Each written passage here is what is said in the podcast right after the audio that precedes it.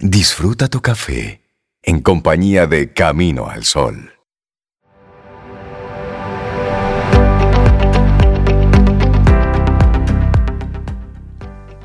Y decía Maya Angelou, si siempre intentas ser normal, nunca descubrirás lo extraordinario que puedes llegar a ser. Seguimos avanzando, esto es Camino al Sol, estamos a través de estación 97.7 FM. También conectas con nosotros a través de caminoalsol.do y les damos los buenos días, la bienvenida a María Elena Azuad. Buenos días, ¿cómo estás? ¿Cómo te sientes? Buenos días, muy bien, muchas gracias. Ah, qué bueno. Quedándose en casa. Así, es, así es. Buen día, Marilena. Qué bueno saludarte. Y este tema que nos traes en el día de hoy, no sabemos si es literal o filosófico, porque es nacer durante la pandemia, pero nacer, nacer o renacer la persona. Ok, vamos a ver este interesante tema, porque fíjense, de repente ya estamos muy cansados de escuchar sobre la pandemia, el número de personas contagiadas, cuántos se han muerto, cómo está la situación. Y de repente nos damos cuenta de que vemos hacia la naturaleza y la naturaleza se reproduce, hay flores, los peces nadan, los pájaros trinan. Hay vida hay vida y cuando uno está en un proceso de pérdida tan importante como el que hemos estado, los seres humanos pensamos que todo debería pararse. Es decir, cuando una gente cercana muere, el estado de ánimo de uno es tan de tanta tristeza que cuando mira afuera dice, pero ¿y por qué la gente sigue viviendo si esto que ha pasado es tan grande? La gente sigue como si nada. Como si nada. Entonces, frente a esta situación, ¿no? Hay vida en el marco de la pandemia del COVID. Y desde el punto de vista metafórico y desde el punto de vista real, quisiera yo conversar y reflexionar sobre la vida durante la epidemia del COVID. La vida de los nuevos niños que han llegado o de los que están por llegar, ¿sí? Fíjense, tenemos padres o cuidadores que en esta época del COVID han estado igual que todos nosotros con miedo, con incertidumbre, no se sabe qué va a pasar, el cuidado extremo, la ausencia de ayuda, eh, no hay trabajo, no hay dinero. Y entonces los padres están en una situación muy tensa. ¿sí? Y yo lo que quiero es hacer la reflexión sobre los niños que nacen. ¿Cómo van a quedar grabado en su memoria cognitiva, emocional, física y en su cuerpo esta pandemia del COVID? Que no es que pasa desapercibida para ellos, ¿sí? Entonces, en este sentido, voy a hablar del nacimiento real, pero metafóricamente estamos yendo hacia el renacimiento de cada uno de nosotros. ¿sí? Lo primero que quisiera decir es que el estado psicológico de bienestar o malestar depende fundamentalmente de dos cosas, de lo que pasa afuera y de mi mundo interno. ¿Cómo los padres tomaron esta cuestión de la pandemia y cómo lo percibieron? Es la gran pregunta. Y cómo esto se refleja en ese recién nacido. Y para eso quiero hablar un poco de un teórico que habla sobre la teoría del apego, que se llama Bowley, que dice que el apego del recién nacido es fundamentalmente un vínculo emocional que desarrolla el niño con sus cuidadores. Este vínculo le proporciona seguridad, le proporciona un buen desarrollo de personalidad. Imagínense ustedes en el COVID qué seguridad podían tener los padres y cuidadores. Y cómo esto va tocando a estos niños. De última, lo que este autor dice es que la seguridad o temor del niño va a depender fundamentalmente de la accesibilidad y capacidad de respuesta que tengan los cuidadores. Esto pasa en el recién nacido, pero también pasa con los hijos más grandes.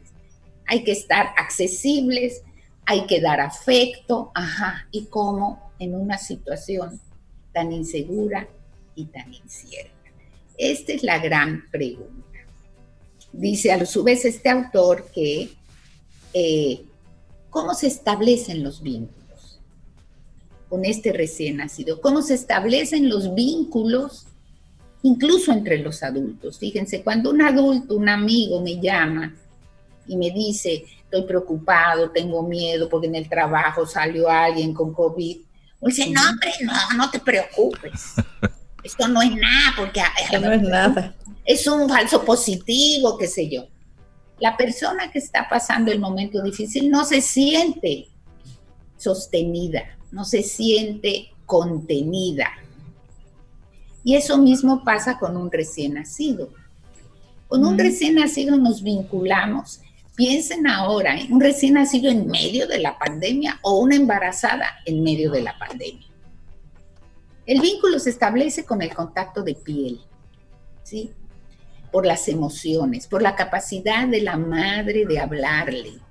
A veces podemos tener madres tan angustiadas por la situación que le dan de comer al niño, lo cambian sin contacto emocional. Es importante que nos demos cuenta de esta situación y que si estamos con miedo y con incertidumbre, lo verbalicemos. ¿Sí? Los niños no van a entender el contenido de lo que decimos, pero sí se va a desprender la emoción que trae la mamá. Y ahí para... Perdón. Sí, ahí para nosotros poner esto un poquitito en, perspectiva. Es esa importancia, María Elena, de lo que estoy pensando mientras estoy haciendo algo. Y en este caso ese algo es dar afecto, dar cuidado, dar seguimiento a las necesidades de un bebé recién nacido. De repente no entiende lo que está pasando, pero sí está percibiendo de parte de nosotros la angustia, la incertidumbre, el malestar, el enojo, la ira. Y todo eso luego tendrá un impacto. Tendrá un impacto, porque fíjense, recién, recién nacidos, el bebé no puede diferenciar si estoy adentro o afuera, si soy uno aparte de mi mamá, si soy lo mismo, ¿no? Entonces, este núcleo emocional de la madre lo envuelve ¿no? Y no entiende, porque está recibiendo el mensaje de estar siendo atendido o alimentado, mientras la mamá ve el celular y ve cómo está la situación del COVID. Exacto. ¿no?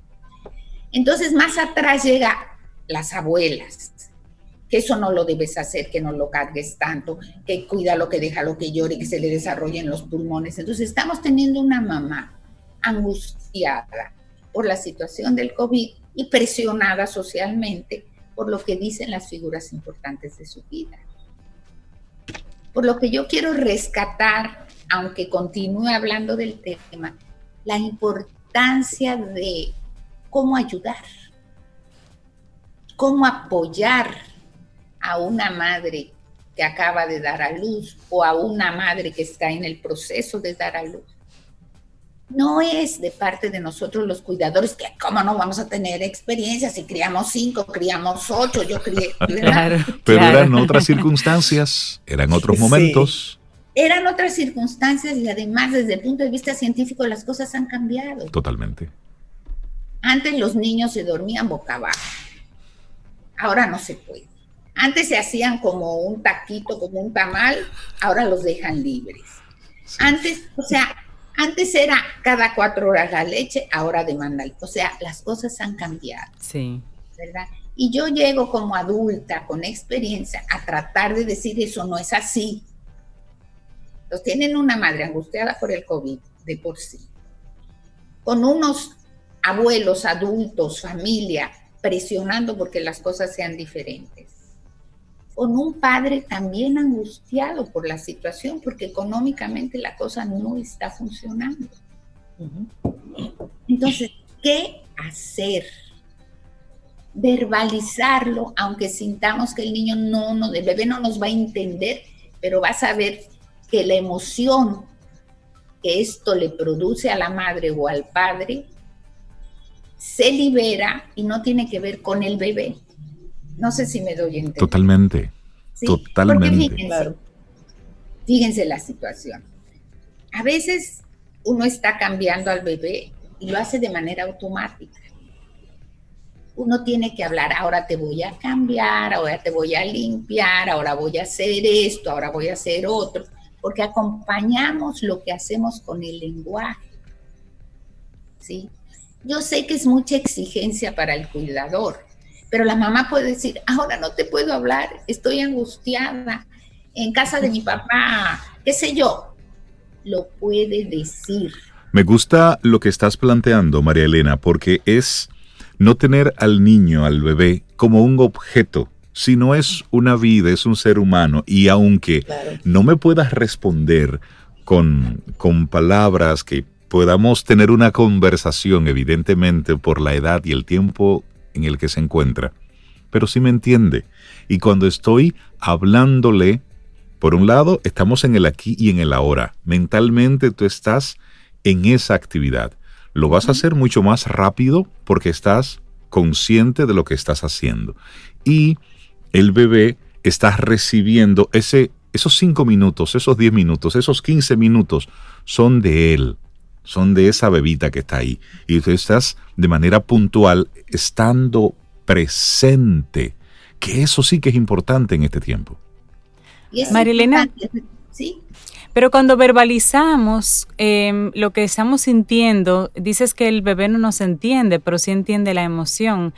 Debemos tener cuidado tal vez de no verbalizar eh, em, emociones, o sea, ideas que la emoción sea la tristeza o la amargura o, la, la ansiedad, porque eso sí lo puede sentir el bebé y lo puede afectar, ¿cierto? Fíjate, suponte tú que tú tienes cargado al bebé, ¿verdad? Y que estás triste y estás tratando de no pasar la tristeza. Eso implica que tu musculatura está rígida. rígida. El corazón se agita. Sin embargo, si tú le dices, estoy triste, mamá tiene ganas de llorar, en ese momento musculatura, corazón y todo se relaja y el bebé se siente más seguro aunque tú llores. Porque las respuestas em, eh, corporales el contacto del bebé con el cuerpo de la madre, ¿verdad? Le da mucha información de la situación que está pasando la mamá. ¿Sí? Entonces, no es que uno va a decirle, sí, estoy triste, me duele, estoy preocupada, la situación económica no está fácil. No es que le voy a hacer una presentación, ¿verdad? Le voy a hacer saber cómo me siento para que mi cuerpo responda de otra manera y él sienta esta relajación. Ok, ¿sí? Siempre pensamos que los niños no entienden, pero los niños entienden en la modulación de la voz. Sí, sí, sí, claro. Ahora, el problema aquí es que según investigaciones hemos visto que hay diferentes tipos de apego. Y se han hecho unas investigaciones por Mary Ainsworth y se vio, por ejemplo, que cuando los niños tienen lo que se llama un apego seguro, es decir, saben que cuentan con el cuidador emocional, afectiva, física y de todas maneras, cuando una madre llega a un lugar desconocido para este niño y este niño, por ejemplo, ya camina, eh, lo que pasa es que entonces el niño se queda cerca de la madre, mira la situación, si la mamá se va, el niño se aflige, el niño se siente solo, extraña a mamá, los desconocidos no lo pueden consolar y una vez que regresa la madre busca el contacto físico y busca abrazar. Y ahí llega la calma. Ahí llega la calma. Esto ocurre más o menos entre el 50 y 60% de las estadísticas, pero hay niños con apego inseguro y hay niños con apego ambivalente y evitativo. Y como sé que me queda poco tiempo, quiero decirles que un niño con apego inseguro busca a la madre, pero cuando llega a la madre no quiere contactarla, llora, se enfurece, cuando regresa a la madre empieza a tener rabia por necesitarla y tristeza porque mamá no está. Wow. ¿Sí? Y el evitativo es que la madre lo dejó y cuando la madre regresa, el niño no quiere contacto con ella. No le da la cara, le da la espalda. Si la mamá se va, él como que no muestra nada.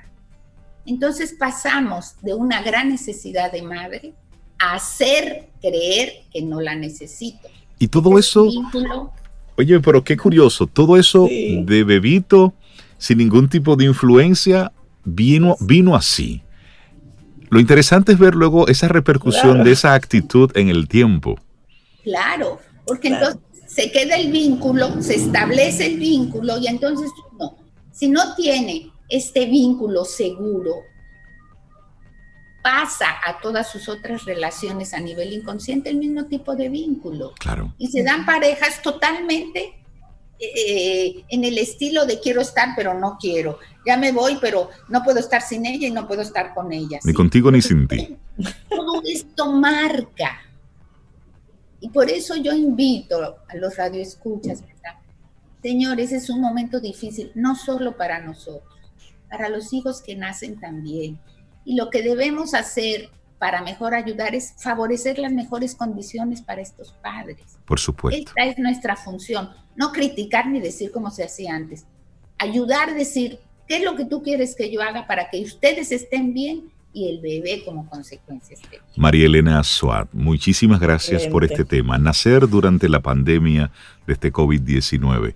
Nos das muchas luces. Sí, y, y creo que a muchas madres eh, le, das mucha claridad, principalmente aquellas que están en estado de gestación, que están todavía ahí terminando. De hecho, tenemos nosotros eh, en la oficina una de nuestras colaboradoras está embarazada y nosotros hacemos reuniones diario y siempre le preguntamos y hablamos prácticamente con, con la bebé. Con el bebé. Sí, sí, sí, y hablamos y le decimos, y ponle música y háblale bonito, precisamente porque son cosas que aunque creamos que no, todo eso tiene un impacto. Y ella está un poquito angustiada porque van a ser durante la pandemia. Claro, y la colectividad, el impacto de la comunidad en ese bebé que viene. Así es. Para que esa mamá esté segura, esté tranquila. Eso es muy importante porque eso es como tú muy bien iniciabas al principio de nuestra conversación. Hay vida. Independientemente de lo que esté sucediendo, hay niños que están naciendo, la, la naturaleza sigue creciendo, sigue recuperándose en muchísimos casos, porque sí, hay vida. María Elena, muchísimas gracias, un gran abrazo. Hermoso tema, gracias.